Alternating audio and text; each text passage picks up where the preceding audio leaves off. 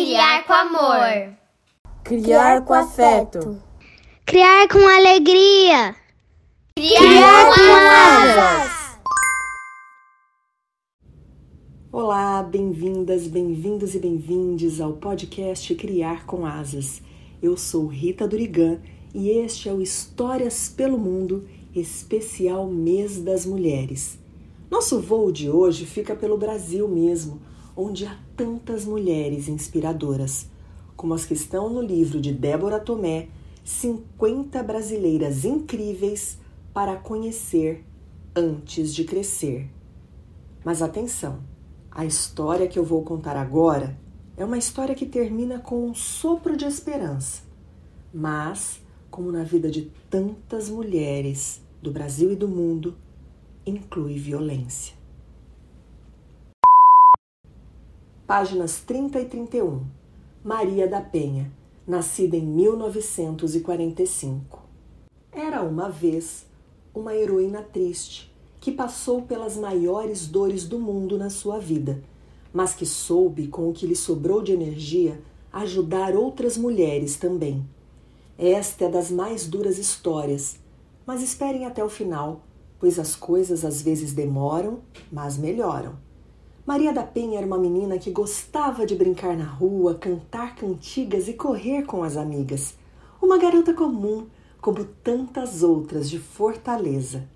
Como era muito estudiosa, logo completou a faculdade de farmácia e foi fazer um mestrado em parasitologia. Poder estudar em São Paulo, que sonho! Na sua temporada na cidade, apaixonou-se por um colega e acabou casando com ele. Teve três filhas, seus grandes amores. Mas, como alertei no início, esta história nada tem de conto de fadas. Longe de viverem felizes para sempre, o marido era um sujeito violento, como tristemente acontece em muitas casas no Brasil e no mundo. Existem homens que acham que, por serem mais fortes, podem bater em suas esposas. Assim aconteceu com Maria da Penha. Um dia, ela estava dormindo quando o marido deu um tiro em suas costas.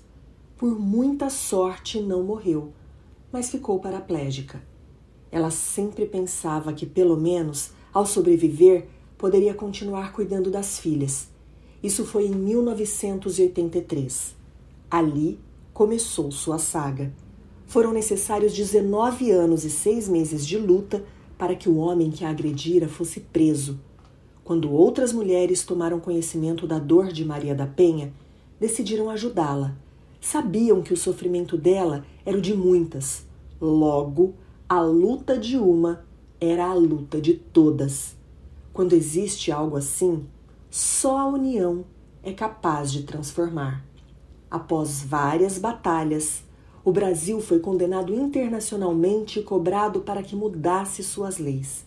Em 2006, foi criada a Lei Maria da Penha, que leva seu nome e ajuda a proteger milhares de mulheres no país contra seus agressores.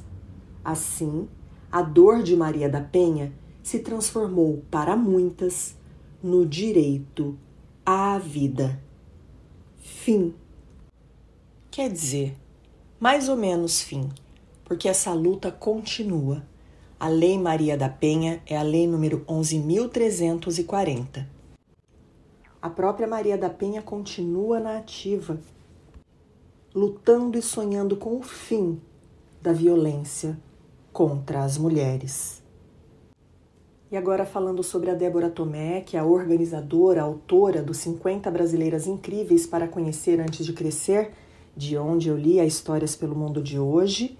A Débora Tomé é cientista política, jornalista e criadora do bloco de carnaval Mulheres Rodadas. E a você que nos acompanhou até aqui, que a gente vá plantando sementinhas para que a gente tenha um mundo mais pacífico, para que as mulheres tenham direitos iguais, direito básico, básico, básico à vida que não só no mês de março, que é o mês que estamos gravando esse podcast, mas que em todos os dias a gente tenha consciência de que as mulheres precisam de nossas vozes. Se você precisa de ajuda ou conhece uma vítima de violência, a Central de Atendimento à Mulher é 180. Diz que 180 denuncie e peça ajuda. Um beijo e até o nosso próximo encontro.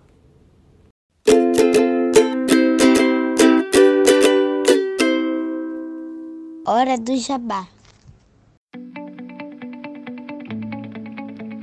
Se você gosta do nosso conteúdo, pense em nos apoiar com qualquer valor mensal e colabore com a mídia independente. Estamos no catarse.me barra criar com asas. Visite também nosso blog, criarcomasas.com. Também estamos no YouTube, Twitter, Instagram e Facebook. Segue a gente lá.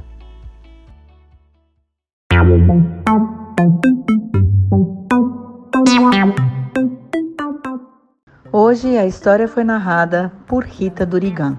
Vinhetas, Julie Paola. Vozes da introdução, Bernardo, Constance, Júlia, Paola e Valentina. Mandalas e avatares, Constance. Edição, Dedé Lovitch.